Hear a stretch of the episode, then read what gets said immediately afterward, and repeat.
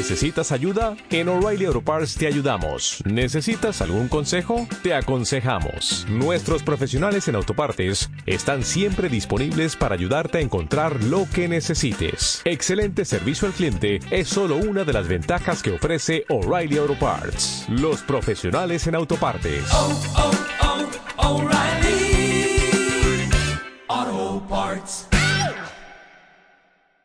Bueno, doncs moltes gràcies per la vostra assistència.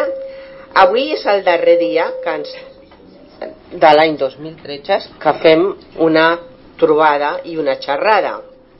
Eh, de part del Ramon meu i d'aquí de l'Honorio us desitgem unes bones festes Espe esperem doncs, que pel proper any continuar amb vosaltres compartint i convivint eh?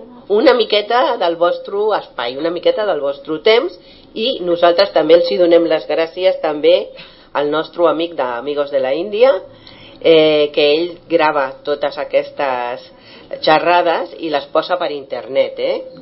quan pot, no sempre pot però quan pot i bé, doncs donar-vos a tots moltes gràcies i donar-li les gràcies a l'Honorio que avui broche de oro, ¿eh? bueno, el broche de oro a todas estas tertulias ens parlarà sobre la metafísica de la Navidad. O sea que adelante, Honorio, todos Pero, tuyos. No sé si Això com ho fiquem, a veure. Aquesta eh, quiero decir, esta conferencia la hemos dado ya alguna otra vez. Fue un año que se habló de los solsticios Y me acuerdo que empezamos con un escrito de unos padres que le explicaban a su hijo eh, lo que eran los Reyes Magos el Papá Noel, que ya tenía ocho años, lo había descubierto, que no lo vamos a leer porque se supone que ya lo sabéis, para no repetirlo. Eh, entonces, eh, siempre se hablaba con una especie de guía y se empezaba pues por el principio, para ver toda la simbología que encajaba esta Navidad. Ahora vamos a hacer distinto, vamos a empezar por el medio, a ver si nos aclaramos más. Entonces, mm, vamos a imaginar, em, si nosotros le preguntásemos, quizás este ejemplo lo he puesto alguna vez, pero es muy práctico, si le preguntásemos a una hormiga que está paseando qué es el mundo, la hormiga nos diría, el mundo es esto, y nos daría una versión. Y nosotros ya tendríamos, pues sabemos lo que es el mundo. Pero si se lo preguntásemos luego a un caballo, el caballo nos diría una versión que seguro sería distinta que la de la hormiga porque sus puntos de vista son diversos. Y si se lo preguntásemos a un hombre, sería distinto al del caballo o de la hormiga. Y si a ese hombre se lo preguntásemos de niño, de adulto o de anciano, seguramente tendríamos tres versiones distintas. La conclusión es decir, ¿sabremos lo que es el mundo? Tendríamos opiniones de lo que se llama la relatividad. Es decir, de un punto de vista relativo, ¿por qué? Porque no domina el universo entero. No llega a alcanzar la opinión de lo creado, del ser individual creado, por mucho que se esfuerce, no puede hacer él por sí solo el conocimiento pleno del universo entero. Con lo cual, siempre la opinión sería relativa. ¿Qué habría que hacer para saber lo que es en realidad? Entonces, el, taoísmo pone una expresión muy clara eh, cuando habla de las modificaciones o mutaciones, el famoso libro de las mutaciones y eso. Entonces dice que eh, se desarrolla a través de una espiral, que esto ya hemos hablado alguna vez, y la espiral se forma por una fuerza que es ajena al hombre. Y al decir al hombre no me refiero al hombre solo, sino a todo ser creado del universo. Porque es la fuerza que mueve el universo. Y esto los chinos la llaman la voluntad del cielo. La traducción sería esa. Entonces, la voluntad del cielo, al ser ajena, eh, el hombre que se inicia en la búsqueda de Dios y de lo eterno, anula su ego, mata su voluntad y se somete a esa voluntad del cielo. Es lo que sería, el Islam es sumisión se anulan a sí mismos a la voluntad de Alá. Entonces, este método permitiría que, eh, así como la hormiga no llega y el hombre tampoco, ni el caballo y tal, si nos anulásemos nuestra voluntad y nos sometiésemos a la voluntad divina e hiciésemos una realización espiritual plena, eh, eh, el Creador y nosotros seríamos la misma persona, seríamos lo mismo. Nosotros dejaríamos de ser, en principio, lo que nos creemos. Entonces podríamos tener una versión. Mientras esto no ocurra, Quiere decir que las acciones que podamos cometer nosotros afectarán al campo que vemos. No pueden afectar al universo entero porque no lo alcanzamos. Entonces, eh, por mucho que yo haga y empiece a salpicarlo todo de mis errores o de, todas las maldades que pueda hacer, mancharé mi trozo. de universo. El otro trozo de universo permanecerá siempre ajeno a estas acciones, permanecerá sin manchas, permanecerá siempre limpio. Es decir, que hay una parte del universo que siempre está impoluta, que es la parte inmaculada porque no tiene máculas que la relatividad le pueda alcanzar. Esto el señor Dionisio lo explica muy claro cuando habla del mal, que dice que el mal es relativo eh, comparado con el universo. Si el universo fuera esto, el hombre haría esto, pero esta parte se mantendría eh, libre de toda acción. Entonces, esta parte, esta parte en el cristianismo le llaman María, porque es lo inmaculado, aquello que no se puede manchar nunca. ¿Eh? Y por eso siempre es virgen. Entonces, ¿a qué se refiere esto? hay una teoría que es la del macrocosmos y del microcosmos, que está en todas las tradiciones sagradas, y explica muy claramente que el hombre, como todo ser creado, es un microcosmos del macrocosmos. El macrocosmos sería el universo entero. Entonces, el hombre sería un microcosmos, sería el cosmos en micro. Es decir, la Biblia lo dice bien claro, el Evangelio, y Dios hizo al hombre a su imagen y semejanza. Es decir, en cada uno de nosotros hay un cosmos, que es parejo al otro. Lo que ocurre es que el microcosmos que tenemos nosotros hay una parte que es libre, que podemos actuar, y otra parte dentro de nosotros que se mantendrá virgen y, ajena a toda acción que podamos cometer nosotros libremente. Lo explico con otro ejemplo que he gustado una vez. Imaginemos el mar y la evaporación. Del mar salen unas gotas de agua eh, que salen en forma de nube, luego caen en forma de lluvia, eh, se hielan porque llegan a un sitio frío, vuelven a caer, se forma un río, llega a un desierto, se evaporan otra vez, vuelven a caer y al final todas van a parar al mar. Entonces imaginemos que ese proceso de evaporación que salen del mar y vuelven sería la existencia y salimos de lo inmanente, del no ser, del nirvana budista que sería el mar. Y la acción para que se forme esto es la acción divina del ser, es decir, lo que llamamos Dios. Es la causa originaria de que se cree la existencia. Entonces, eh, digamos que hay una parte que la gota no puede negarse jamás. Que es decir, la gota es el mar. Será el mar y ha sido el mar y es imposible que deje de ser el mar. Este imposible, como no puede afectarle, es lo virgen que tiene cada ser en sí. Es decir, esa parte virginal que tenemos dentro y que no podemos acceder, sería la esencia que llevamos dentro y que es inmutable para nosotros.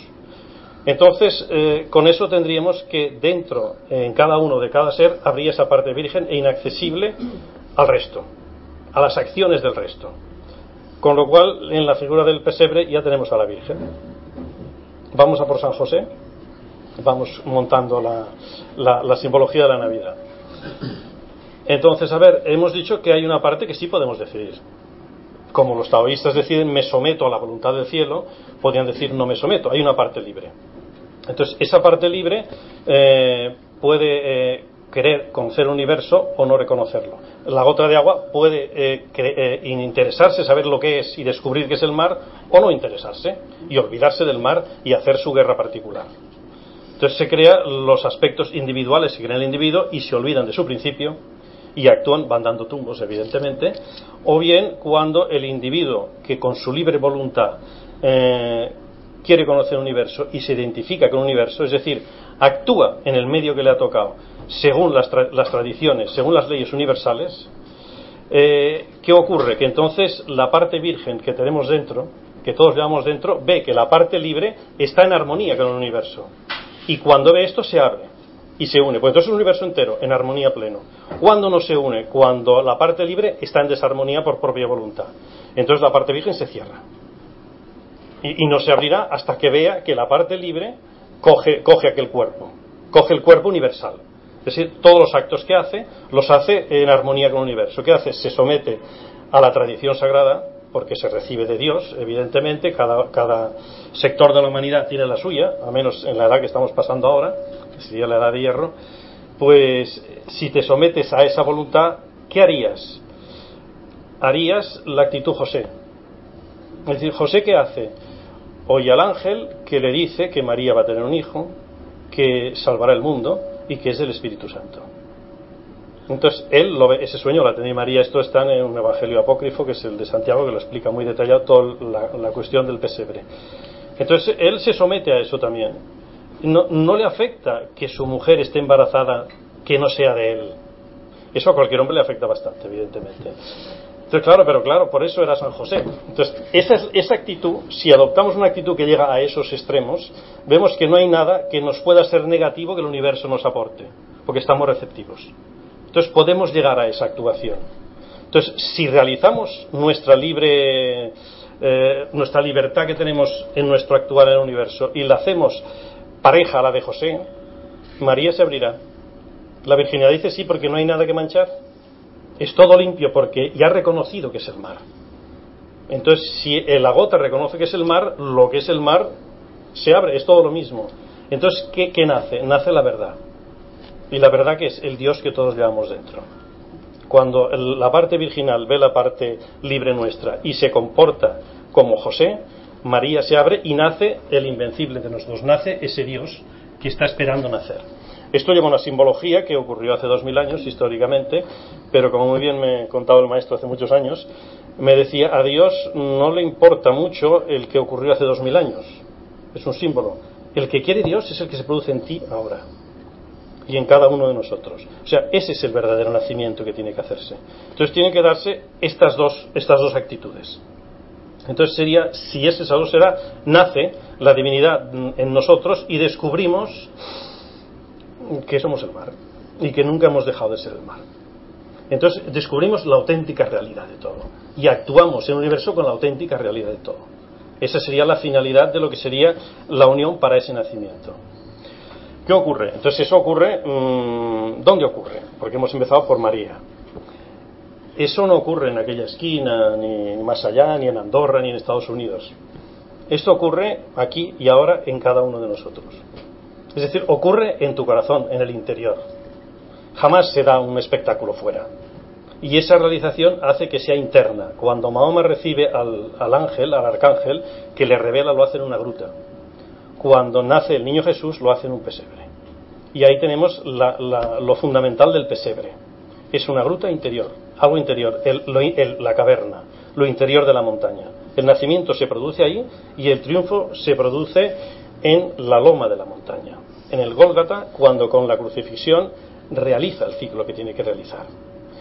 Y es curioso que en el pesebre mmm, está entre la mula y el buey, y en el, y en el triunfo está entre el ladrón bueno y el ladrón malo. Eh, siempre está en lo que los budistas llaman la vía de en medio. Está la dualidad a cada lado y él en medio. Es, actúa siempre así. ¿eh? Entonces, ese en medio es como tenemos que actuar um, los que buscamos esa realización. ¿Eh? En, hay una simbología en masonería que es el pavimento, que es blanco y negro, como un ajedrez. Entonces estás reflejando la coincidencia opositón de los opuestos. Entonces, ¿qué hace el masón que se ha realizado? Eh, el que se ha realizado, hablo, no el que se pasea. Va por encima, lo trasciende, está en lo de en medio. No está ni como uno, lo realiza todo. Entonces, esa versión es la que tendría que hacer realmente el realizado, el que se ha producido en él, que su virginidad apruebe su, su libre actuar. Entonces saldría así ya tenemos que el pesebre, el interior, se produce ahí. Ellos van buscando con el burrito, van pasando y van pidiendo que mi hija mmm, tiene que hacer un hijo mío, está embarazada mi mujer, dice José, va a varios sitios y todos son negativas. Nadie le hace caso. Es decir, todo lo que busquemos fuera, olvidémonos de eso. Busquémonos dentro. Vayamos al pesebre, ahí es donde se produce, en el corazón. Tenemos que buscarlo ahí dentro. Entonces ahí el nacimiento se da. Entonces, ¿qué ocurre? Que sale el ángel y dice, sale con aquella espada y gloria a Dios en las alturas y, y paz en la tierra a los hombres de buena voluntad. Y ahí vienen los pastores. Vayan a todos los pastores que somos, pues todos nosotros con nuestras actitudes limitadas no limitadas y quedamos, pues lo mejor que tenemos de nosotros mismos aquí al verbo que ha nacido. ¿Eh? A la luz, a la luz. O sea, en la simbología de la gota del agua se lo hacemos al mar. ¿Vale? Porque sería la pureza. A, no incluso al mar, a lo que del mar ha sacado la causa de la existencia, que están haciendo allí en medio. Entonces allí se produce eso. Y luego hay otro fenómeno curioso, que es que vienen tres reyes de Oriente. Y los tres reyes, eh, el rey, si analizamos en el fondo lo que significa rey, viene de realidad. O sea, rey es el que aporta la realidad al pueblo. Y entonces como la realidad es darle lo que es, el pueblo lo mantiene en equilibrio. Entonces esos tres reyes eh, vienen de lo que sería la manifestación, sería la, eh, nuestro mundo, representan las tres razas que vienen y los atrae la luz, los está llevando a dónde? Al núcleo, donde se produce eso. Entonces, esas tres realidades que hacen le dan una cosa que eh, a nivel individual se divide en tres poderes. Es decir, hay tres poderes que son el poder profético, el poder sacerdotal y el poder real. Esos tres poderes siempre se dan en tres personas. Por ejemplo, cuando se crea el templo de Salomón, pues está el rey Salomón, está Irán, rey de Tiro y un arquitecto. Y más o menos representan los tres poderes. Luego se representan con cuando cae el templo, eh, se crea el templo de Zorobabel, que es el, el, templo que se viene después del exilio. Y ese está Zorobabel, que sería el rey, está Ageo, que es un profeta, y está Josué, que es el sacerdote. O sea, los tres poderes siempre están separados. Entonces, ¿qué hacían aquellos tres poderes? Para poder hacer algo, para poder realizar el templo, se unían entre los tres. Y cada uno tenía una sílaba del nombre de Dios. Entonces, unidos entre los tres, formando unos triángulos que hacían con los brazos y esto, repetían el nombre, pero cada uno daba una sílaba. Si fallaba uno de los tres, el nombre de Dios no se producía y no se podía ejecutar la obra. Pero siempre estaban los poderes abiertos. ¿eh? Siempre que en las vías iniciáticas siempre hay algo que se pierde. Normalmente es el nombre de Dios lo que se pierde. Y se pierde porque siempre hay un drama explicado en medio que uno de los tres poderes muere. Entonces tiene que resucitar y salir ese poder. ¿Para qué? Para que entre los tres puedan actuar. Y hacer el templo es hacer el templo de nosotros mismos, actuar en nosotros mismos. Buscar ese templo que estamos haciendo. Entonces, ¿qué hacen los Reyes Magos? Los Reyes Magos cogen y le dan el oro, el incienso y la mirra el oro es el poder real, eh, el incienso es el poder sacerdotal y la mirra es el poder profético. ¿Y quién los puede tener los tres en una sola persona? El verbo. El verbo está capacitado para llevar los tres poderes él, cosa que individualmente siempre está en tres personas. Entonces, esas tres personas que hacen, los reúnen y vuelven a la unidad y le entregan los tres poderes a él. Y sale Cristo con sus tres poderes, porque Cristo era rey, venía de la tribu de Leví, perdón, de la tribu de Judá, que eran los reyes, era sacerdote, instituyó el sacramento de la Eucaristía según la orden de Melquisedec, y era profeta porque profeta es el que habla en nombre de otro. Y todo lo que hacía Cristo lo hacía en nombre del Padre. Por lo tanto, reunía perfectamente los tres poderes que le dan, que le dan allí los, los tres reyes. Entonces se forma, el, se forma pues todo el proceso del Belén que ya sabéis que es, que hay incluso unas incompatibilidades. Yo de pequeño decía, ¿Y por qué el día 6 es el día de Reyes, que vienen los Reyes, y el día 28 es el de los inocentes, que ya lo están persiguiendo? Entonces los Reyes, aquí está trastocado esto, ¿no?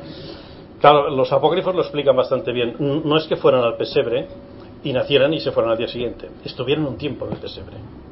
Iban, iba la gente, iba, iban allí y cuando Herodes los buscaba, que al rey le, le preguntan si era y les despista el camino para que no se enteren, y ellos incluso hacen la bajada a Egipto y vuelven a subir, según el Evangelio de Santiago, el apócrifo hablo. ¿eh? El Evangelio apócrifo no es que sea la palabra de Dios, pero es histórico.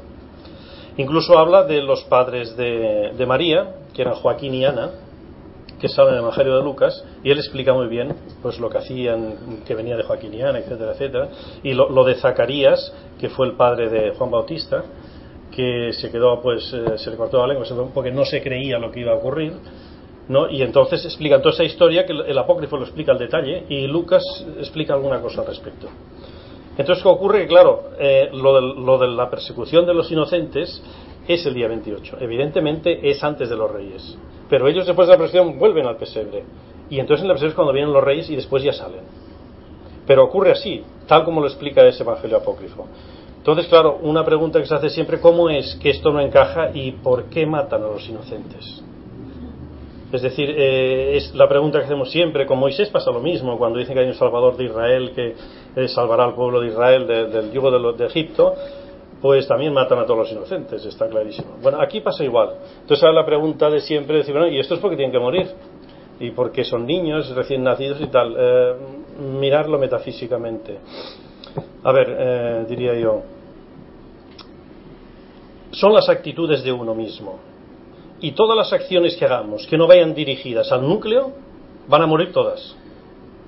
Solo hay una que vivirá y es la verdadera. Y esa actitud es la que tiene que vivir. Todo lo demás tiene que morir. Y todos los inocentes que sean, no quiero decir que sean culpables, nada, pero están como inocentes, pero fuera, fuera de, lo que sería el, descubrir que la gota es el mar, es la principal misión que tiene.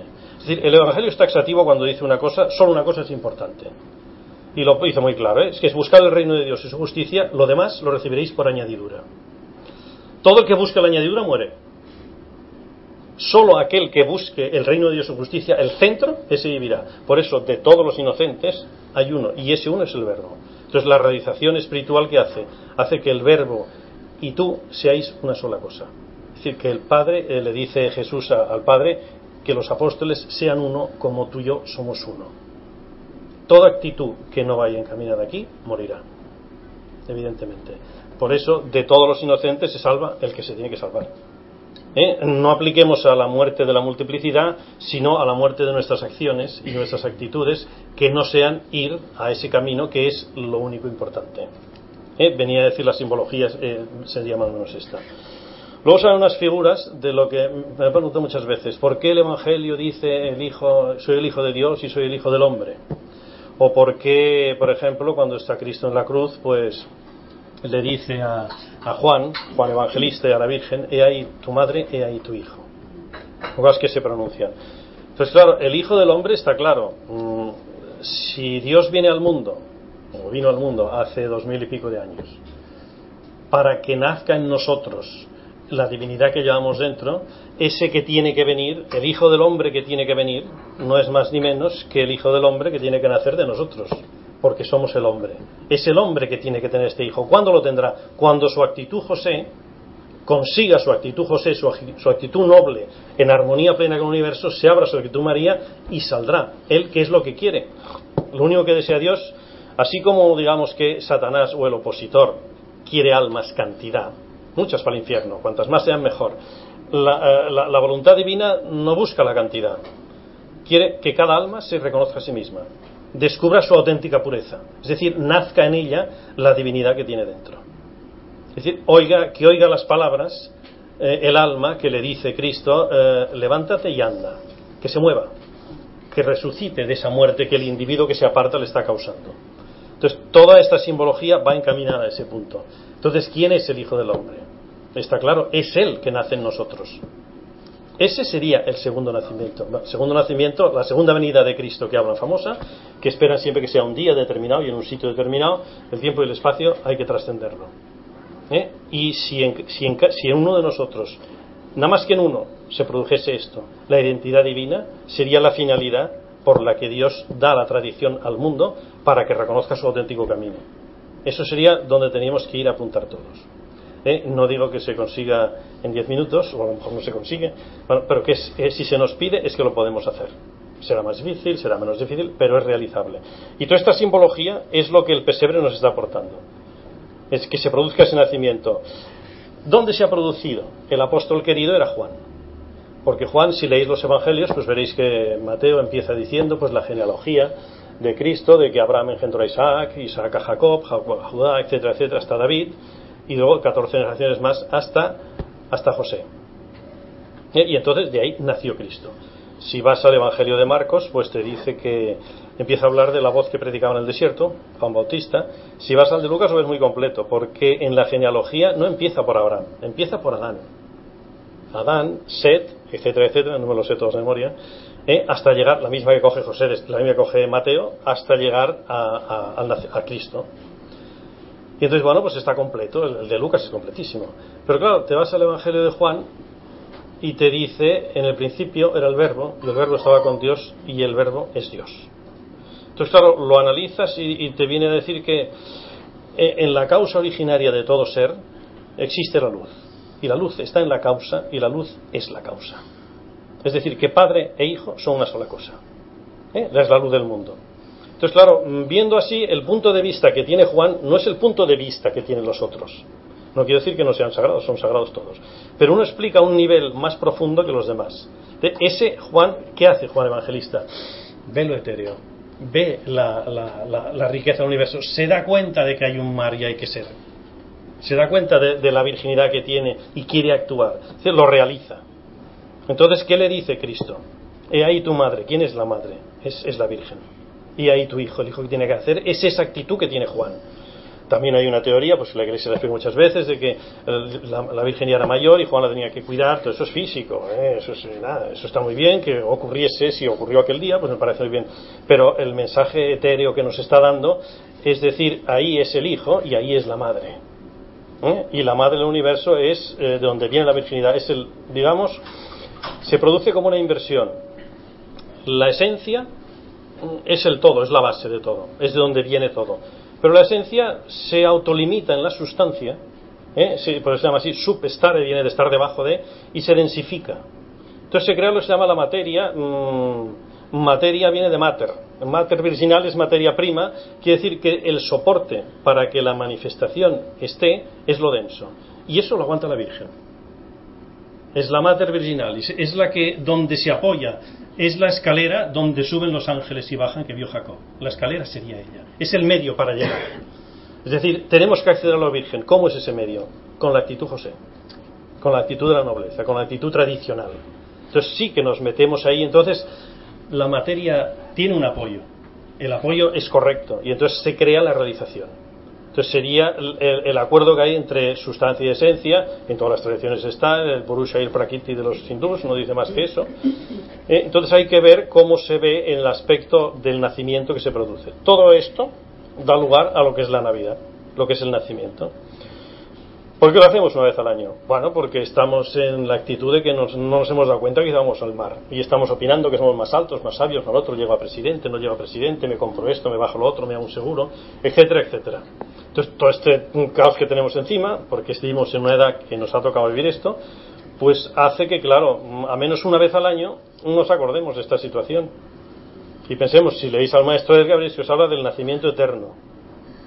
Esto no se da solo una vez al año, se da siempre se tiene que dar siempre en el individuo. Es la guerra que llevamos dentro que se dé.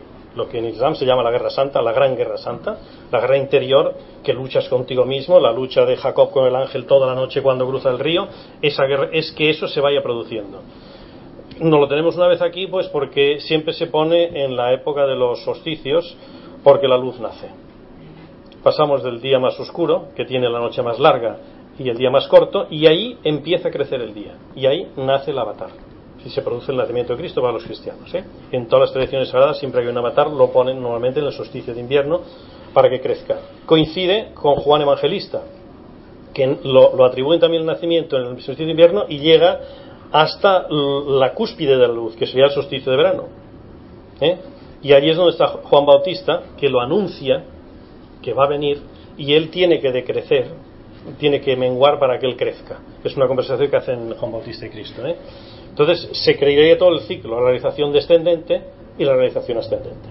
Entonces nosotros lo tenemos en esa fecha y esa fecha es la que hace, es lo que decía pues el cuento aquel que le explicaba a su padre al niño, que le preguntaba, le decía que en el fondo lo que nos pasaba es que todos llevamos un niño Jesús dentro y que en esa época del año empieza a nacer, como nace la luz, y empieza a pegar fuerte. Y entonces nos entran unas ganas de regalar a los demás impresionantes y le explicaba que los regalos venían de ahí, preguntándole si en realidad ¿quién te hace los regalos? ¿Tus padres o el niño Jesús? El niño no se aclaraba, evidentemente. Entonces decía, pues explícanos, después te los hace el niño Jesús a través de tus padres.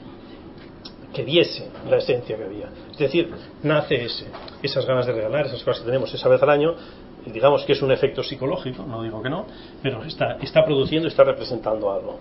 Entonces, claro, mm, intentemos que eso se produzca. El esfuerzo es hacer que nuestra actitud José funcione. Y si funciona la actitud José, lo demás sale solo. Es decir, está la mano de Dios extendida, esperando que la cojamos. ¿La queremos coger o no? El problema no, no es que Él no nos la dé, es que nosotros no la cogemos. Entonces, toda la simbología del pesebre es muy importante que se mantenga. Por eso, eso que decías de que si durará el pesebre o no durará. La tradición navideña. Durará la tradición navideña y el que quiera buscar, encuentra. Siempre estará el símbolo ahí. Siempre habrá unos arcanos menores para que descubras que hay unos mayores después, que son los que te llevan a, la, iniciación, ¿me entiendes? Siempre hay una base, que sería la tapadera, para que veas que hay un núcleo. La corteza te refleja que hay un núcleo dentro, evidentemente. Entonces, eso siempre estará ahí. Entonces, claro, es cuestión de eh, si queremos interiorizar o queremos dejarlo en la carcasa de fuera. Eh, la metafísica que hace, la metafísica no es que se diga interiorizar, la metafísica es el todo, lo explica todo. Eh, lo físico y todo lo demás son los principios universales, es, lo más, es la totalidad sería. ¿eh? Entonces, claro, que no solo es el, aspecto externo, nos llevaría al aspecto interno. Por eso tenemos metafísica solo es lo que nos lleva. En realidad sería todo. Es decir, que la, posibilidad universal es completa, porque sería la posibilidad de existencia de la salida de, las gotas, digamos, y la posibilidad del mar. O sea, por eso la existencia no es eterna, es indefinida, no, no, es, no es infinita. Lo infinito es todo. El conjunto del mar, el ser actuando y la, y la manifestación sería el ser, el no ser y su acción, que sería manifestar. Ese conjunto sería la posibilidad universal. Por eso el que se realiza plenamente no solo hace la realización ascendente que lo llega a la identidad divina, es decir, que la gota de agua se da cuenta de que es el mar y se identifica con su causa, es lo mismo.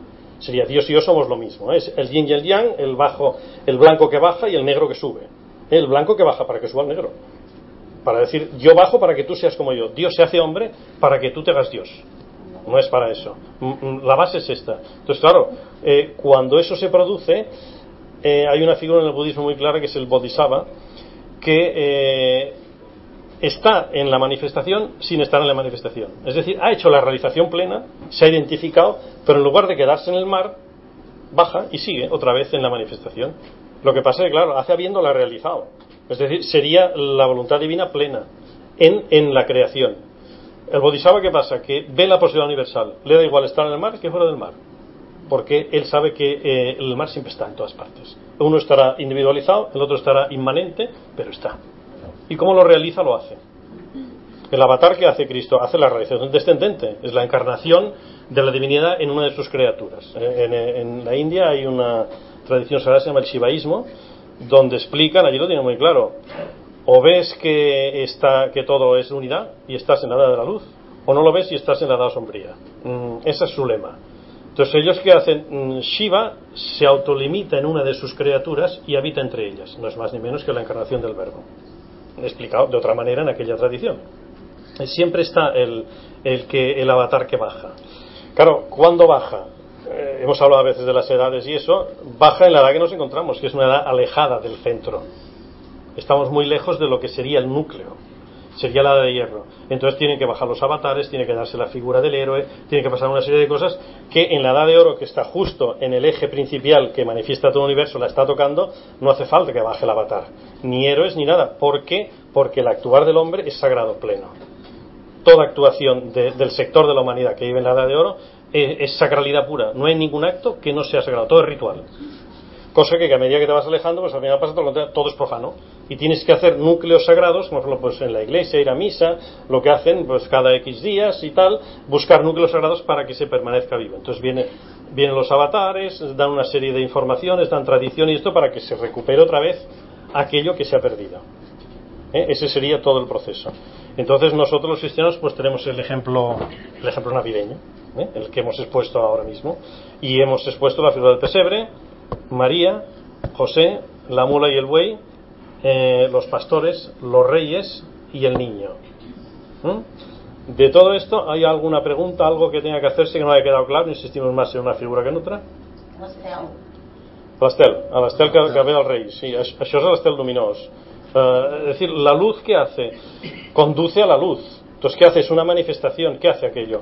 Coge a los reyes y siguen lo único que tienen que seguir que los lleva donde? Al único sitio que tiene que ir, al que no muere el día de los inocentes, al que vive siempre, porque es el eterno presente allí puesto. Entonces, ¿qué hace? Lo siguen.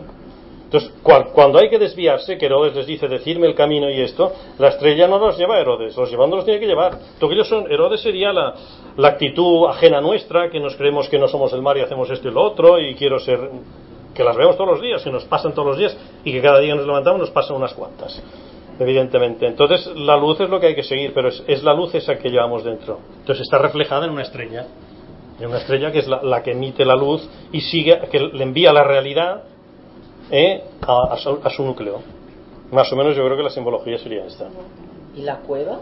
Toda la cueva. La cueva es, es que se produce en el interior. El misterio se produce en el interior. No puedes sacarlo fuera. Porque es una cosa interna. Si ves el Evangelio en el, en el Sermón de la Montaña, te dice, cuando quieres rezar, vete a tu habitación cerrada, que el Padre lo ve todo. y allí reza. O sea, no, no tienes que salir fuera a predicar. Te concentras y se produce lo que se produce allí en medio. Entonces, ¿cómo quieres que tiene que nacer en ti algo interno? Y ese interno se hace con tu actuación, con tu actuación noble y en armonía con el universo, te has anulado y ya no eres, eres José, que lo admite todo, lo que sea. Está allí, está solo por la Virgen, ¿me entiendes? Y esa actitud, José, hace que, que, que, María se despierte. Y oye, y si se despierta, no tiene más remedio que nacer, ¿eh? Sí, por allí. ¿No podría ser el, el camino del medio eh, simbólicamente, eh, es una cosa mía, la justicia? Bueno, una. Sí, pero a ver, eh, a mí me dijo una vez una, una hermana que se murió, estaba en, en Mataró con los dominicanos, no sé cuál era, una, una, una, chica alemana, era monja, ¿eh?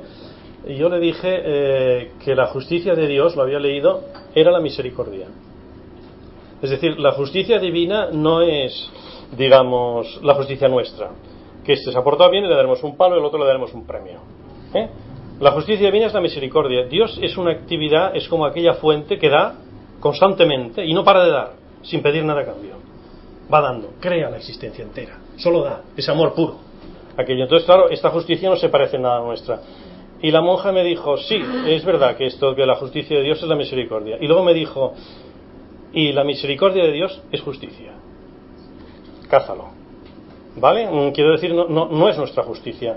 O sea, hay una cosa que la podemos, quizá nos podemos guiar, que no sé si hablamos un día aquí de los principios de, la, de acciones y relaciones concordantes, ¿no? Sí.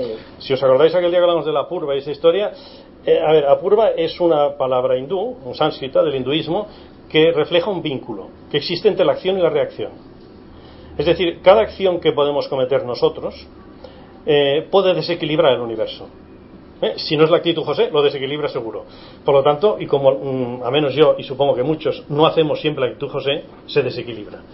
Entonces, que el, universo esté en desequilibrio es una imposibilidad metafísica. Siempre está en equilibrio el universo.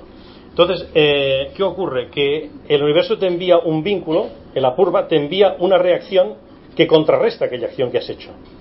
¿Vale? Y para que se mantenga en equilibrio. Tú, esa reacción que viene, no la ves en ese momento, porque estás sometido a la modalidad temporal. Por lo tanto, tú te va a venir seguro, ¿eh? Aquello que dice la Biblia, con la vara que me diera y seréis medidos. No falla. La reacción va a venir, porque si no el universo estaría en desequilibrio, es imposible. Entonces, eh, cuando viene, te puede venir a los 5 minutos, a los 10 años o en el siguiente estado que te toque vivir. Pero viene seguro.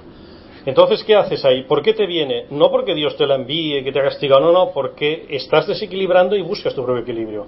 En el Islam se dice que el que se suicida, en el siguiente estado de manifestación que le toque entrar, se encontrará en la misma situación que estaba antes de suicidarse. Y así sucesivamente hasta que lo supere. Esa sería la justicia universal, pero no crea más que un equilibrio. En China lo explican es el Kang y el Yin, ¿no? Son la, la, fuerza de la acción que sale y el Yin que le devuelve la reacción. Entonces, siempre se produce. Entonces, ¿qué se hace? El que lo sabe, eh, normalmente los sacerdotes lo saben y muchos pueblos lo saben, los, los, los, griegos, por ejemplo, que hacían cuando invadían un pueblo y arrasaban a todo el mundo, se llevaban el botín, sabían que habían desequilibrado descaradamente aquello. Y se liaban a hacer rituales como desesperados para ver si en, la purva lo hacían ellos mismos. Entonces, ¿qué sería lo que llamamos en el judaísmo la ley del talión? No sería más que eso. Ojo por ojo y diente por diente. Es decir, no mirar si el otro ha hecho algo mal y corregirlo, no. ¿Qué he hecho mal yo? ¿Cómo voy a corregir esta acción que he hecho? Darme cuenta que he desequilibrado el universo. Entonces, ¿qué hago? Mm, hago la acción, he robado 50, tengo que devolver esos 50 con los intereses y no descansaré hasta que lo haga. Entonces, ¿qué haces? El apurbo lo haces tú y ya no te lo aportará el universo. Eso es lo que en el catolicismo se llama el sacramento de la penitencia. Reconoces la falta y buscas tu propio equilibrio. Esa sería la justicia que hay. Y esa justicia nos la da la tradición. La justicia de la calle nuestra, pues es una justicia limitadita a las acciones del hombre. Yo no sé si contestaba eso a la pregunta. Muy bien. ¿Alguna otra cosa sobre la figura? Sí, la vía del medio. Se, ha dicho así. No recuerdo yo. Esto es una cosa del budismo. que no paran en la rueda del samsara? Bueno, el samsara es la manifestación. Yo decir, muchos budistas dicen que es una desgracia el sufrimiento. No, no. Es, es, manifestación. Y manifestación, claro, si no coges la figura de José, la ha cogido modelo por la conferencia de hoy. ¿eh? Quiero decir, no coges esta figura, te va a doler. Por lo tanto, le llaman sufrimiento. Pero samsara es la manifestación de Dios, que puede ser preciosa. Para, para el bodhisattva no tiene ningún problema. ¿Por qué? Porque lo ha trascendido. El, el, un mandala es la visión del mundo que tiene el iluminado. Aunque el mundo esté en desequilibrio, él ve el equilibrio siempre. ¿Eh? Bonita. Eh, sí, hay que ver lo, lo- lo real, no, despreciar lo que no es, coger lo que es. Eh, un ejemplo que tú ponías siempre de los apócrifos, que iba Cristo con los apóstoles y viene un perro muerto. Estaba pudriendo. Y los apóstoles, qué asco. Ah, no te acerques y tal y cual. Y Cristo decía, mirar qué dientes más blancos tiene. ¿Vale? Es esa actitud. Entonces, claro, el que vive esa actitud y la realiza, sería en este caso el Bodhisattva, ve el equilibrio. Todo mandala es, es universal. Y es el el mundo en, en equilibrio. ¿Por qué él ve el equilibrio del mundo? No ve lo- lo- el resto. Entonces me imagino que el que está en la vía de en medio mm, está en esa postura. No le afecta. ¿Por qué? Porque está realizado. Conoce el universo entero. O sea, ha hecho la realización, vamos. Gandhi, Sí. Gandhi llevaba, tenía pocas pocas posesiones, ¿no? Sí. Un platito, tres, tres monos, tres figuras de monos, y, esa sábana con la que se vestía, ¿no? Pues decía que, que el lema para el hombre, si, si quiere avanzar espiritualmente, es no oír el mal.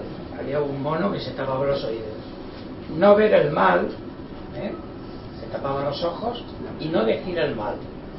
Si hacemos un examen de lo que hacemos durante las 24 horas del día, vemos mucho mal, decimos mucho mal, ¿eh? escuchamos mucho mal, por lo tanto, en aquello que nos concentramos se acrecienta. Como nos hemos concentrado en el mal, eso no es monoteísmo. Monoteísmo es concentrarse en la luz y la claridad, que eso es lo real. Lo otro es lo, de, lo desigual, lo lo caótico, ¿no? Yo voy a decir también una cosa, y es de que los reyes, amarte de reyes, eran magos. Sí, claro, Pero la palabra mago hoy día tiene un sentido peyorativo. Magia negra, magia verde, magia amarilla y tal. Rey y mago indica sacerdote, o sea, consagrado o sagrado, como lo era Melquisedec. ¿eh? Rey y sacerdote. Entonces, como eran las dos, ya tenían dos cosas del hombre verdadero: reales Y sacerdotales. y sacerdotales. Faltaba captar la tercera, que era la profética, ¿no? Sí, la sí. Y eso lo ven en el hombre universal, por eso le ofrecen la- el reconocimiento de lo universal en la figura que, Sí, que aparece. Pero es importante ver que no solo eran reyes. No, no, eran los Reyes Magos de Oriente, No, eran- además, ¿eh? Entonces, vamos, la cultura de aquel tiempo. Que- y venían de la luz, ¿eh? Venían de Oriente, donde sale el sol. Profano, profano, la función, eh, digamos, terrestre de gobierno, más el sentido sacerdotal, es que quiere decir que todo lo que hace lo remite a la fuente donde procede. Eso significa sacerdote, consagrado a lo sagrado. El, em sembla que això de magos aquell temps era el sentit de, de savis de savis ¿Y por qué de Oriente? Como los magos no de? Egipto Sí. también se refiere al sacerdocio. sí, Sí. sí. Sacerdocio ¿no? que no tiene sentido peyorativo que arreglamos, porque claro, nos parece que sea alguien que hacía prestidigitación, ¿no? Más o menos, así en plan vulgar, ¿no? Pero el, el otro era el que ya tenía una realeza, pero eran capaces de ver, por- precisamente por ese equilibrio, la realeza divina, ¿no? La, la que venía, ¿no? La senyora Mucha pregunta amiga algo? para todos. No sé si em sabré explicar. Parlem dels evangelis, tant siguin els, els admesos com els apòcrifs, amb un estudi metafísic, és a dir, eh, que ells ho escriuen amb simbolisme. Són escrits amb simbolisme. Eh, I alguns són històrics. Llavors, entenem, eh, pot ser que simbòlicament, per exemple, consideren la, Verge, la Maria Mare de Déu, que en català es diu Mare de Déu, Sí. i en castellà Virgen Maria, que és curiós. No, també, és madre, també es diu Madre de Dios, també, a casa. també, bé, Sí. també, vull dir, però em refereixo Tradicionalment. que simbòlicament consideren Maria verge, però potser històricament eh, el Jesús era fill de Maria i de Josep. Però eh, No, eh, l'anàlisi amb l'anàlisi metafísic simbòlic li donen aquesta virginitat per, per, com en tot. A ver, Perquè- y- y- históricamente hay una historia. La, la historia es que, eh, a ver, cuando Joaquín y Ana tienen a María, los padres de María, según los apócrifos, explica, porque explica el detalle histórico, eh, la Virgen estuvo alimentándose del pecho de su madre durante tres, tres años. No tomaba otra cosa. Entonces la destinaron al templo. Y en el templo cuidaban los sacerdotes. Y en el templo el sacerdote no le daba de comer. Le daba de comer una cosa que traía un ángel cada día y se lo dejaba en un sitio. Y eso es lo que tenía que comer María. No podía comer otra cosa que no es lo que le trajera el ángel. Es decir, la pureza donde se tenía que apoyar el verbo no tenía ninguna afección humana. Todo venía del cielo. Eh? Entonces, eh, sí, jo no dic que no sigui simbólico, yo digo que explica la- al, al- al Evangelio. Esta niña cumple 15 años. Y entonces había la costumbre de que las niñas de 15 años, que estaban huérfanas y esa historia, tenía que acogerlas a alguien. Y entonces las ponían, había una vez al año que en el patio, en, el templo de Jerusalén, antes en el patio las ponían todas allí y, y buscaban a gente que se quisiera ocupar de ellas, para tenerlas en familia. Entonces, claro, el sumo sacerdote recibe un sueño y le dice, a María la tienes que asignar al que yo te diga, porque es el hombre más honrado de Palestina. Dice, ¿cómo? Yo te haré una señal. Entonces explican que hay dos señales, no sé cuál de las dos fue, pero en fin, una es que le floreció la vara. Todos los que estaban allí, el sacerdote esperando que señale, una es que le floreció la vara a ese. Y pues no veía claro, se le pasó una paloma encima que esta fue la segunda señal. Entonces, esa tenía que ir atribuida a José. Y José no la, no, no la cogió como su mujer, la cogió pues como una niña en casa que la tenía que cuidar, evidentemente, y era la que había. Y José, según los apócrifos, tenía cuatro o cinco hijos, ya, porque era viudo. Uno de ellos era Juan, era Santiago, que fue apóstol de Cristo. Que de ahí en los evangelios se dice también, que momento que le dice Pedro, no sé quién a Jesús, ha venido tu madre y tus hermanos. Y él dice, todos vosotros sois mi madre y mis hermanos. Él contesta metafísicamente eso. ¿eh? ¿Qué quiere decir? Entonces, lo que explica el, el apócrifo es que en, en ese momento todo iba bien, hasta que María se queda embarazada. Y claro, José dice, pues, ¿qué ha pasado aquí, no? Y entonces van a consultarle al sumo sacerdote. Han recibido el sueño los dos. Y el sumo sacerdote también ha recibido el sueño. Entonces el sumo sacerdote les dice, no solo hay que ser honrado, sino hay que parecerlo. Os casáis. Pero ella estaba embarazada del Espíritu Santo. No había vía marital entre ellos, históricamente hablando. Esto es lo que puedo explicar. Y está el paralelismo también de San Pablo, de que Adán, ¿de quién era hijo? ¿Eh? Es una creación divina, ¿no? Claro. Como el Mesías representa el nuevo Adán, no puede nacer por voluntad de varón. Dice la escritura, ¿eh? Sino que nace directamente de Dios, incluso físicamente, quiero decir, o sea, por, por el poder divino, ¿no? Y entonces ahí se mantiene lo de la materia pura y virgen antes, durante y después, se claro, ¿no? sí. Porque no altera la naturaleza virgen de- del, del ser humano, sino al contrario, la ilumina. ¿eh? Entonces está como el nuevo Adán, esto en las cartas de San Pablo se habla con mucha claridad, ¿eh? Por el un Adán entró todo el error en el mundo, por el otro ha entrado la luz, la misericordia, y entonces esa comparación indica que es una nueva creación, una nueva creación. Es la nueva alianza, nace todo de ahí, claro. Y aquí que hago nuevas todas las cosas. Ahí tiene la base metafísica de que no puede nacer por él. Podría haber nacido, ¿no? Pero ya no sería el, el que descendió del cielo, ¿no? Es- Esta frase que has dicho es muy importante ¿eh? porque no sé, una versión que hay, no sé si es de Har o quién, cuando Cristo está subiendo con la cruz a cuestas y recibiendo todos los latigazos, hay un momento que se cae al suelo. Se cae al suelo varios momentos. Y en uno de ellos está la Virgen al lado de su madre. Y la madre le mira y él, sangrando, es una fatal, le dice, madre, estoy haciendo nuevas todas las cosas. Quiere decir que ve el aspecto metafísico, no ve la paliza que está recibiendo. ¿Entiendes? Ve la luz del mundo, no ve la desgracia del mundo. Está realizándolo todo en ese momento. Hay que llegar a esos extremos. De- Sobre lo de María o la virginidad, Sí. eh, en el templo mm, había unos, unas avestales que ya las, eh, las conducían a una purificación que viene al caso con lo que tú has dicho, eh, que eh, José eh, le daba de comer esto, el otro, porque se mantenía con pureza. Pero aparte de eso, se dicen algunos apó- apócrifos Sí. que también eh, tenían la pureza sexual, o sea, también estaban enseñadas a un sexo sin deseo. Y eso podría ser a la pureza del niño. ¿Vamos al sexo? Vamos a hablar del sexo. A ver. Un sexo puro. Sí, hay una, mu- hay una cosa muy curiosa, hay una cosa muy curiosa en, las edades de un ciclo de la humanidad. Es decir, una vez me creo que hablábamos de las castas, ¿vale? Entonces, las edades del ciclo de la humanidad empieza, imaginaros la bóveda celeste que es toda la manifestación entera, la creación entera. Hay un eje que va del cenit al al nadir y ese eje es el eje principal, que Guénon lo cita muchas veces como el principio donde sale toda la manifestación.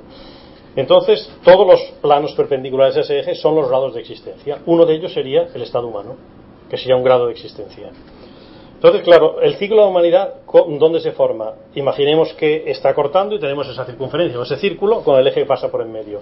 Desde el centro el ciclo va alejándose hasta, hasta el límite de la esfera.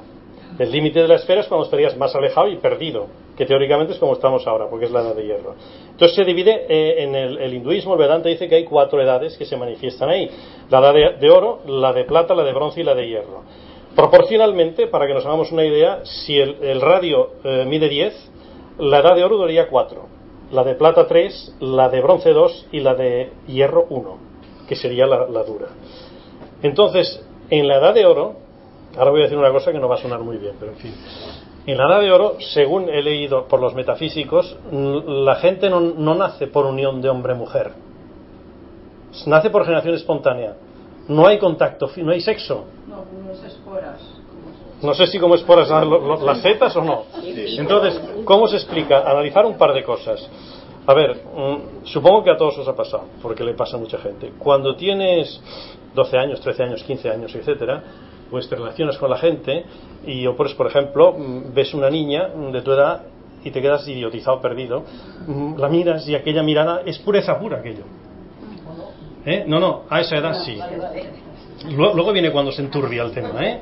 Pero a esa edad no piensas en el sexo, piensas en aquello, es una luz que tienes. Y supongo que a ella le pasa igual. Entonces, eh, eso sería la edad de oro. Y recordar aquello, si no sois como niños, no entraréis en el reino de los cielos. ¿Vale? Y en la edad de, de, hierro, ¿qué pasa? Que el porno es lo que manda. Y está la teoría de que, oye, si funciona en la cama, funciona el matrimonio, si no, no funciona. Esto se oye muy bien por la calle, ¿vale? Mm, nos situamos donde nos situamos. Mm, a, aquella, aquella sensación, aquella visión que teníamos a los 12 años cuando nos mirábamos y pasaba lo que pasaba. Quiero decir, era ilusión, era, era, una cosa mucho más pura. Nadie pensaba en el sexo en ese momento. Eso venía después, en todo caso. Mm, pensar que la edad de oro es todo sagrado. Imaginaos un ritual. Estamos en misa, por decirlo, pues os digo la misa porque es el ritual cristiano. Y allí se produce la Eucaristía, las, las lecturas, la Eucaristía, etcétera, etcétera. Hay una armonía, nos sometemos a ese rito. Entonces, eso en la edad de oro es permanente no concretamente la misa, no necesita un, un, ritual sagrado porque todo ritual, cada acto que hace un ser humano es edad de oro. Todos son actitudes José en la edad de oro. No hay nada que no sea eso. Entonces, la armonía sería eso. Quiero decir, mmm, ¿para qué queremos el sexo? en este momento está trascendido, no hace ninguna falta. ¿Qué hace? Cuando Gandhi le pregunta a, a su mujer, un periodista habla con ella. Y ella le dice, hace 20 años que no hacemos el amor. Se queda un poco así asombrado. ¿Y, y, esto que No sé si ya lo entiendo o no, pero quiero decir, cuando realizas la relación espiritual es plena, lo has trascendido el sexo. No lo necesitas. Es decir, el voto de castidad, famoso de la Iglesia, no es que no se puede hacer actos impuros o, o actos sexuales. Es que ya no tienes necesidad de hacerlos porque tu grado de desarrollo ha llegado tan alto que lo has trascendido. Ahí es donde tenemos que ir a parar. ¿Eh? Eso sería estar en el eje, estar en el paraíso. Por eso la edad de oro está en contacto con el paraíso. La de plata ya no, ya esos curas que dicen que somos desgraciados, no vamos a. Empieza la guerra de los de los chatrillas, de los que mandan, ¿no? Y hasta que degenera eh, con la edad de hierro que está, hemos perdido hasta la sensación de que es redondo, queremos que todo es cuadrado.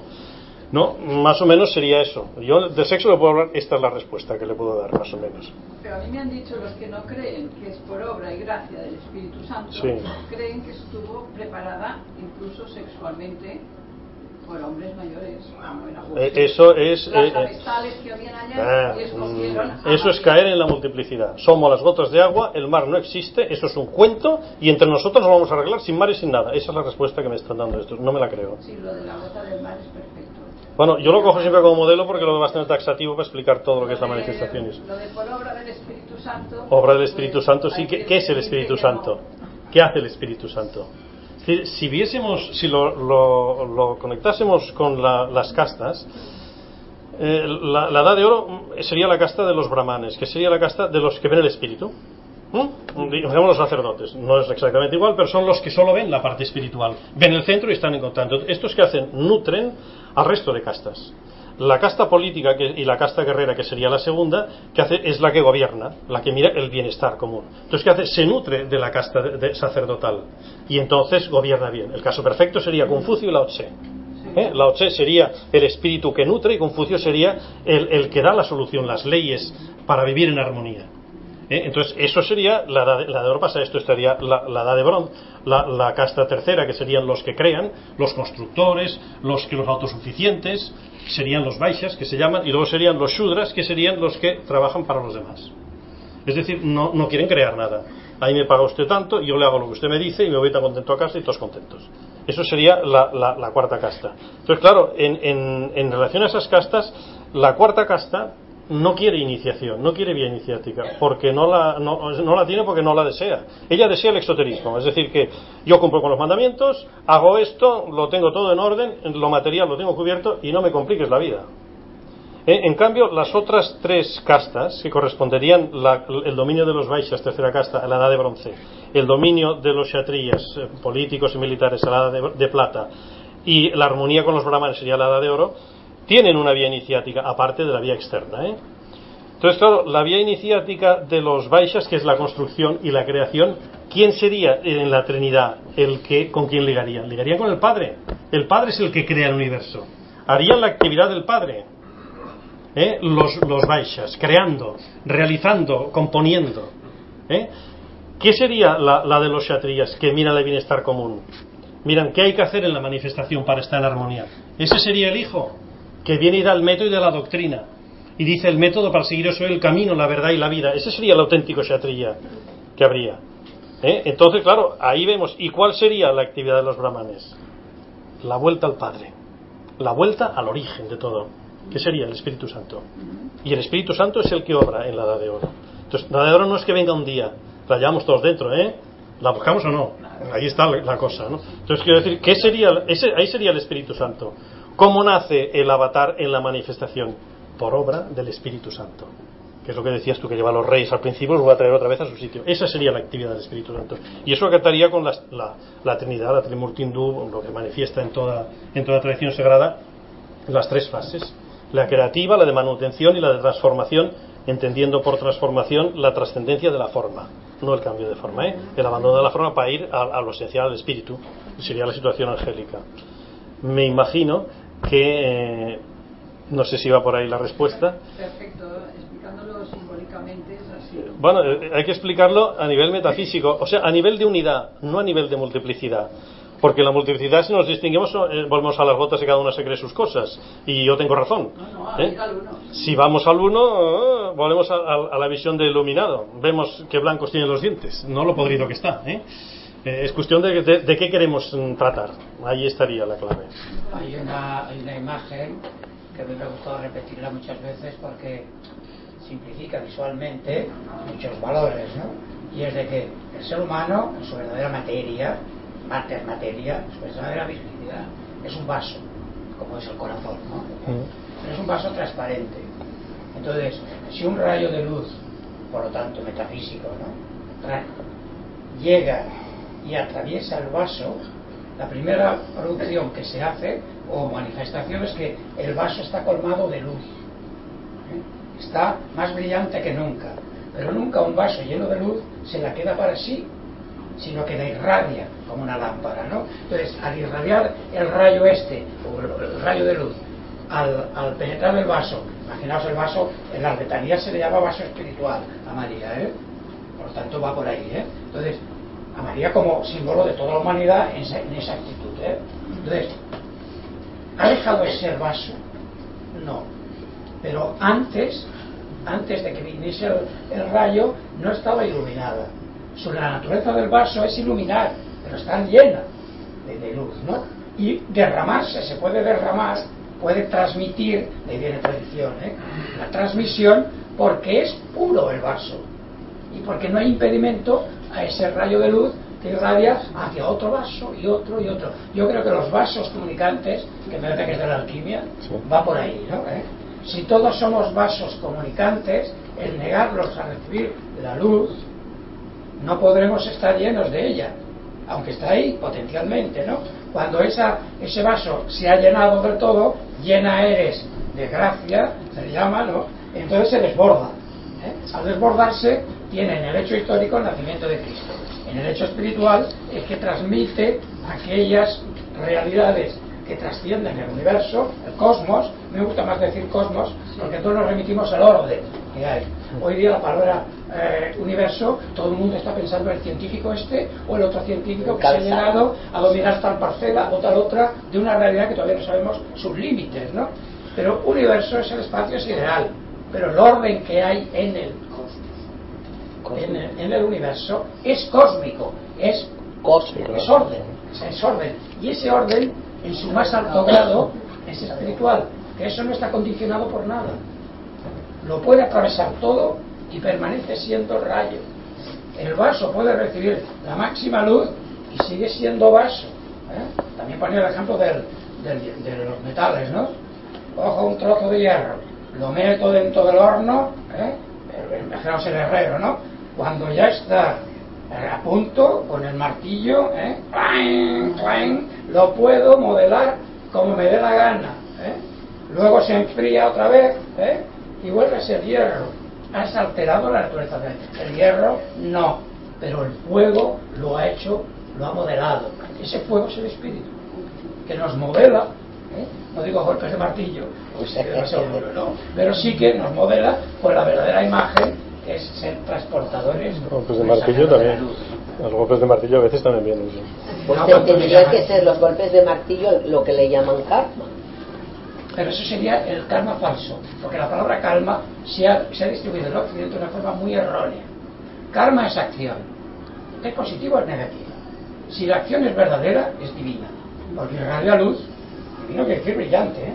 irradia luz, no es verdadera esa acción, luego no tiene existencia, porque si no es verdadera es falsa, y si es falsa no es, no tiene ni naturaleza. Y ahí Dionisio, que atiza bastante en ese aspecto.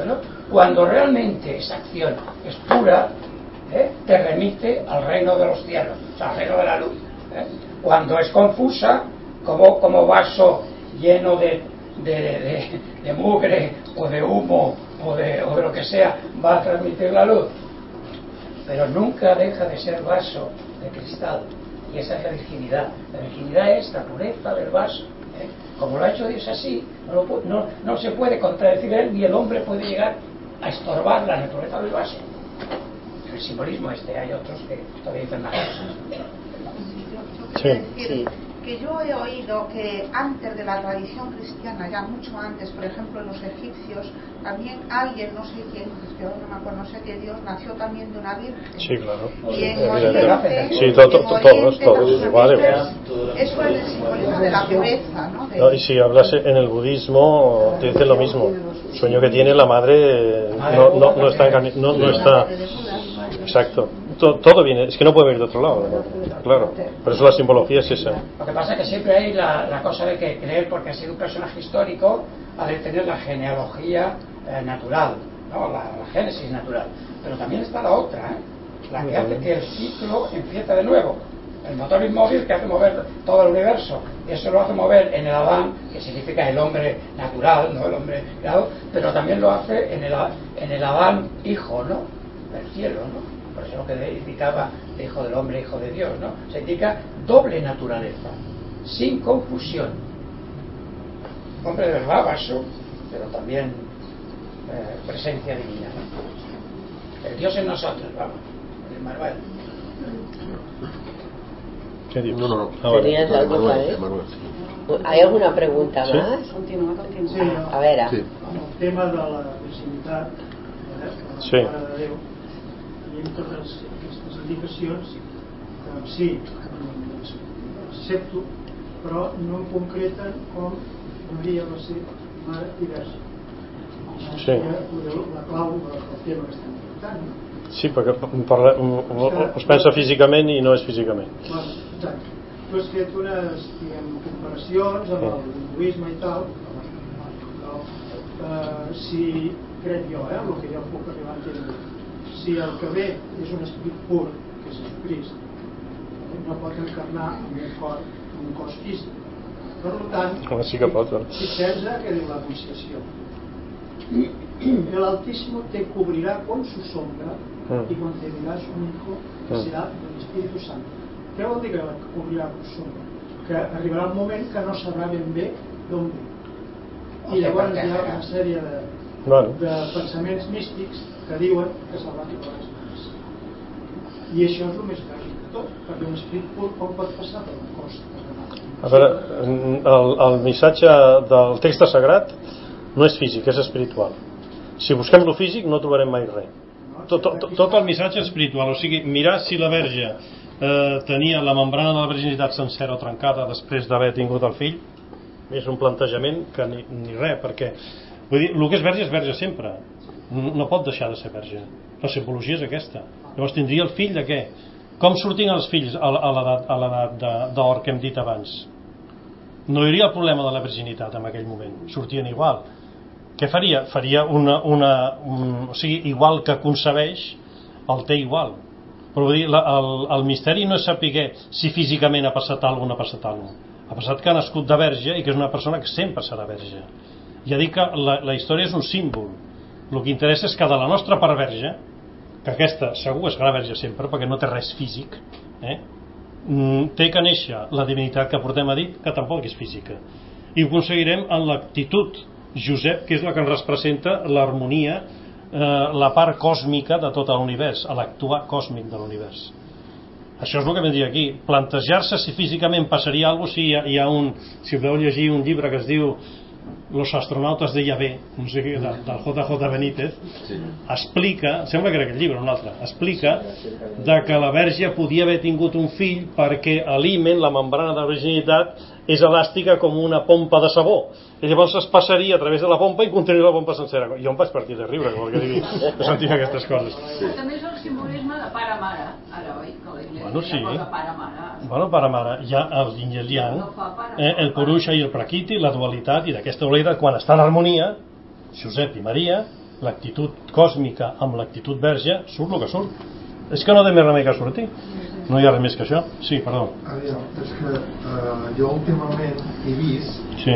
que tornem a mesclar aquesta sensació espiritual, per dir-ho d'aquesta manera, Mm. o que es vegi baix el punt de vista material, on veritablement, si es fa aquesta mena d'explicació, es cometen molts errors.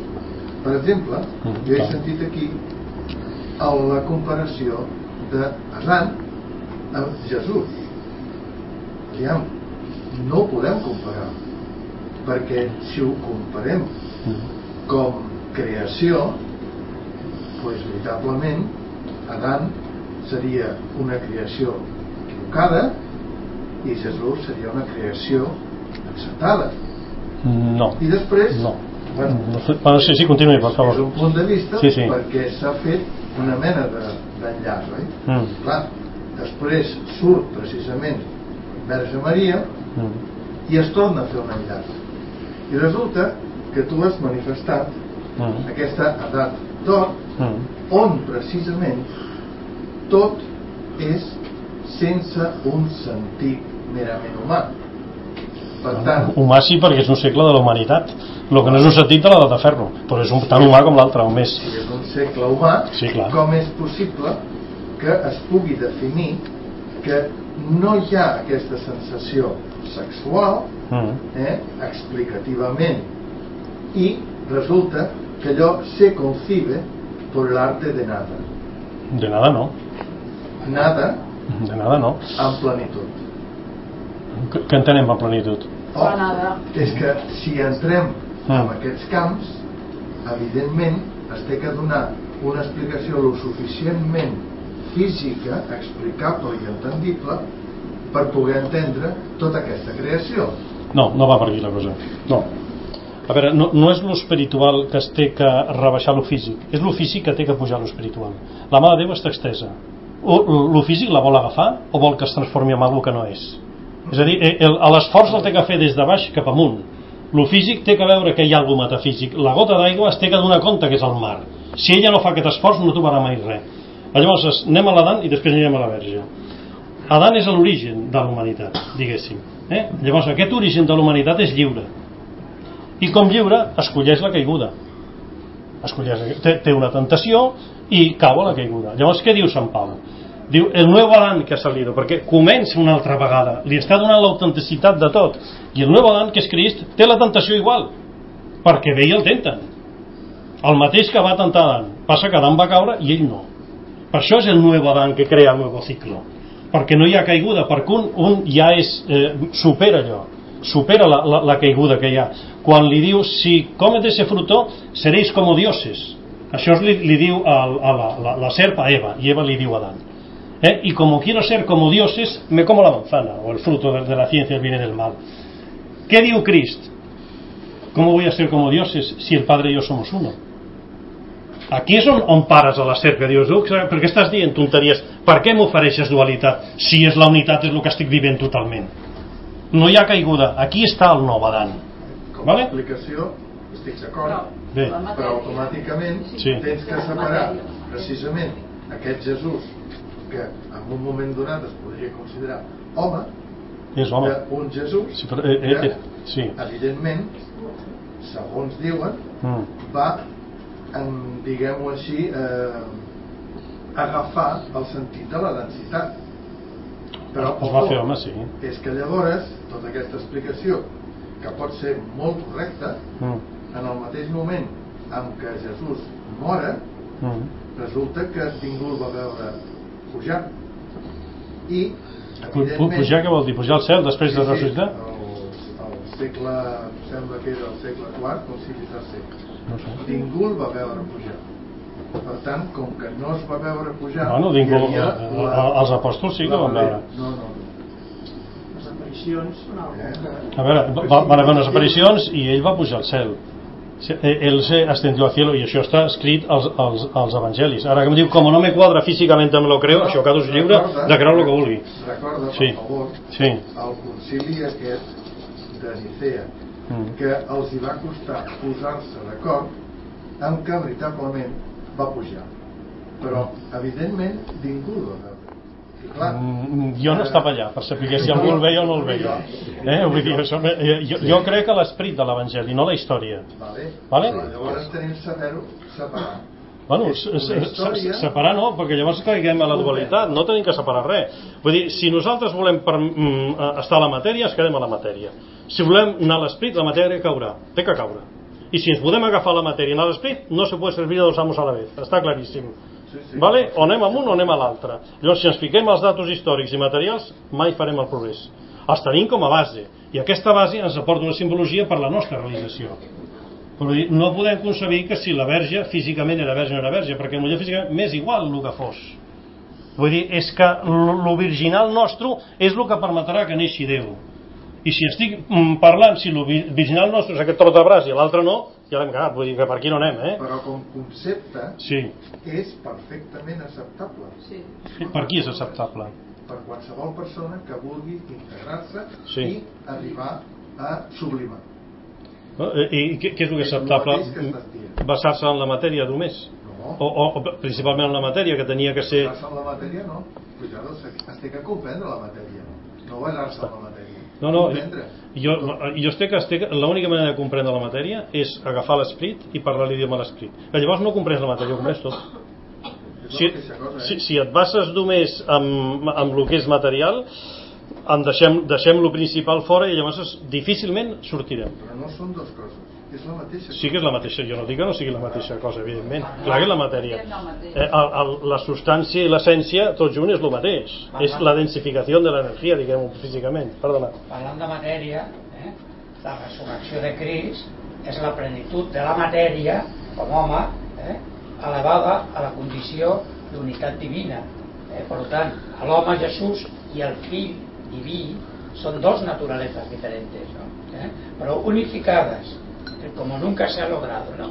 Esta unificación, cuando se le dice ascendió a los cielos, se refiere que él desaparece del aspecto exterior, porque ha muerto en la cruz, ¿no? ¿Eh? pero está a la derecha de la divinidad. ¿Qué quiere decir? Está cumpliendo su voluntad, está dirigiendo como locos, ¿eh? como hijo universal, ¿no? Toda la, todo el proceso, ¿no? Pero cuando María muere, no se dice muere, se dice la dormición de María Sí. y si uno se llama ascensión es porque asciende por su propio poder, como hijo de Dios, ¿no? Pero cuando se dice María no se dice la ascensión de María al cielo, se dice la asunción. Y ahí es donde estriba el, el cosmos visto desde esa perspectiva que es interesantísimo. si el cosmos es reabsorbido por el principio divino, ¿eh? Es reabsorbido de la forma virginal, ¿no? ¿Eh? El Apocalipsis, y veréis la última imagen que hay, que yo me ha gustado comentar muchas veces, porque si aparece el Adán, el primero del relato, en el Génesis, en el Apocalipsis es una mujer toda vestida de sol. No dice que sea María, ¿eh? pero lo podemos aplicar, ¿no? Dice, vi, dice San Juan, el profeta del Nuevo Testamento, y vi una mujer toda vestida de sol. A los pies tiene la luna, o sea, todas las formas. Todo el mundo de las formas, el mundo lunar en, la tradición representa el mundo de las formas. Toda vestida de sol, por lo tanto, ya no solamente está en cinta de la divinidad, sino que la irradia hacia afuera, ¿no? Imaginaos humanidad en bloque, ¿eh? o sea, la humanidad como género, ¿no? Dice. Y sobre su cabeza una corona de 12 estrellas, que curiosamente es la que ha puesto la, en la bandera azul, azul, ¿eh? En la Unión Europea, ¿eh? para simbolizar la multiplicidad de los pueblos de Europa, ha puesto el número 12 y ha puesto 12 estrellas. ¿no? ¿Eh? ¿Eh? Por lo tanto, indica la plenitud de la multiplicidad en su brillo más, más, más extraordinario. Pero es asunta, no es otra diosa. María no es una diosa. Es, es asumida por él. Es la asumida lleva. por la divinidad, la lleva, ¿eh? sí. lo que Jung llamaría el cuaternario de la Trinidad, más toda la creación reabsorbida. Entonces, ¿qué es absorbido? Solamente su espíritu, solamente su cuerpo, solamente su alma. En la creación divina va todo en el mismo paquete, por decirlo de otra manera vulgar. No se rechaza nada. Y esta es la dignidad de la materia, que al final se hace conciencia pura. Conciencia pura. El destino de la materia no es a tirar por el acantilado, ¿no? No me sirve, este cuerpo no, No, me no, sirve y este otro tampoco. Por eso hay estas discusiones con el Oriente de que como estuve en 40.000 cuerpos, yo le llamo el vestuario, ¿eh? ahora estoy reencarnado en un espíritu o estoy en, en un espíritu. Déjate el espíritu. Es el. Cuerpo, alma y espíritu, el ternario del hombre, son creación divina y llevan el sello del, del- del mismo principio. Por lo tanto, todo tiene un destino hacia lo divino. El universo entero, personificado o simbolizado por esta mujer vestida de sol. Y yo creo que es eh, extraordinario, ¿no? ¿Por qué mujer y no varón? ¿Eh? Porque la mujer es toda receptividad, es todo vaso. ¿eh? pero fértil, ¿no? Como un valle, ¿no? Eh, Recoge las aguas de las montañas, pero no veas como, qué fértil es el valle, ¿eh?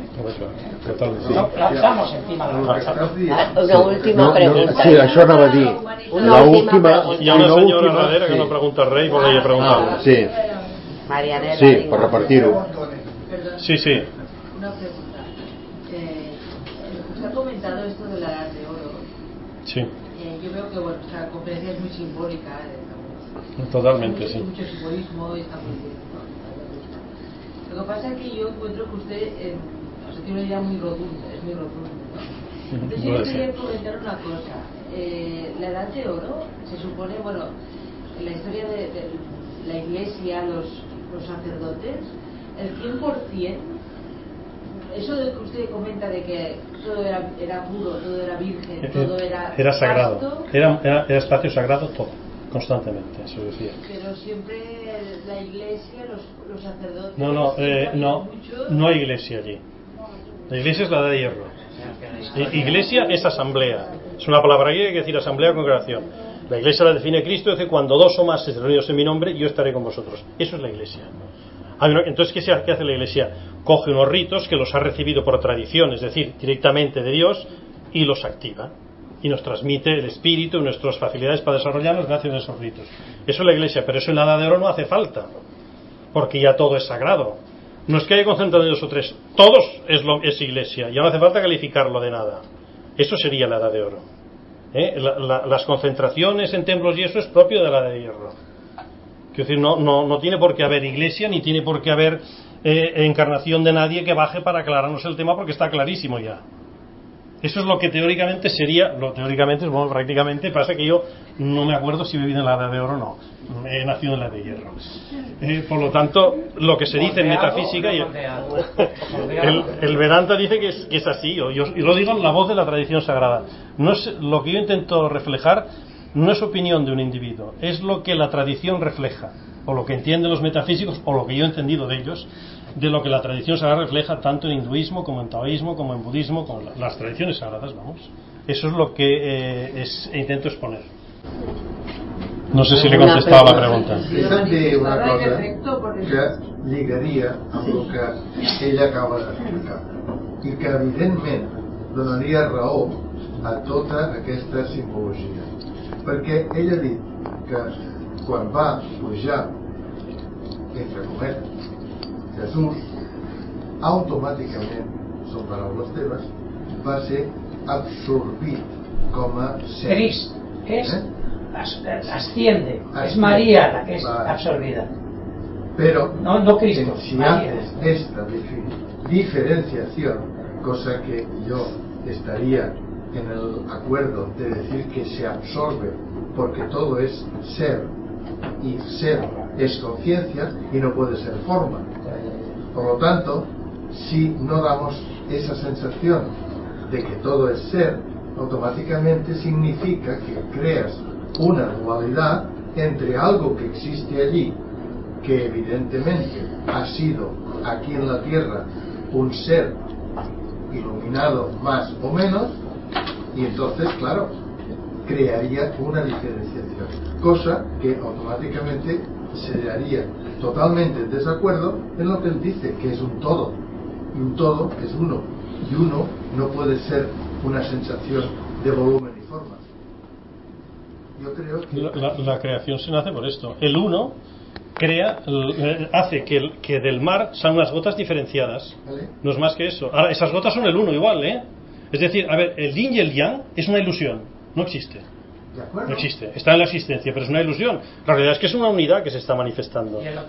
Entonces, bueno, porque pues, es la dualidad por, por la libertad que tiene el ser creado en poder escoger. Pero en realidad es uno. Cuando descubren que es el mar, allí no hay discusión posible. Es el mar y se acabó. No hay más que discutir.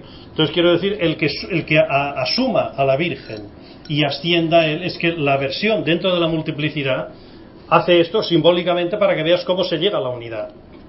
¿Eh? Una es creada, que es la sustancia, por la esencia, que es lo que es asumido, y otro es la propia esencia que se encarna, que asciende. Más, ¿Eh? más a mi favor, sí, no digo no vaya en para que decir que esa manifestación sí. no es un panteísmo. Yo no, he dicho es, que sea un panteísmo, ¿no? No, no, es que, claro, es que la, las personas de la calle automáticamente lo traducen. Bueno, eso es su problema. Cuidado, o sea, Cada uno lo puede traducir como le parece. Aquí el panteísmo y, demo, y Demócrates dice no sé qué y el Oijan dice no sé cuánto. Pero eso son opiniones de la relatividad. Quiero decir que opina muchas cosas. Sí. Però més preguntes sí. ja no. No, deia, deia que era l'última, deia que era l'última, vale, per si vol tancar. Bueno, sí. pues moltes gràcies a Sí. tots, eh? Vale, Moltes gràcies. Pues nada, gracias a vosotros. ¿eh? Vols dir, tornarem a veure el dia 20. ¿No te encantaría tener 100 dólares extra en tu bolsillo? Haz que un experto bilingüe de TurboTax declare tus impuestos para el 31 de marzo y obtén 100 dólares de vuelta al instante. Porque no importa cuáles hayan sido tus logros del año pasado, TurboTax hace que cuenten. Obtén 100 dólares de vuelta y tus impuestos con 100% de precisión. Solo con Intuit TurboTax. Debes declarar para el 31 de marzo. Crédito solo aplicable al costo de la presentación federal con TurboTax Full Service. Oferta sujeta a cambios o cancelación en cualquier momento.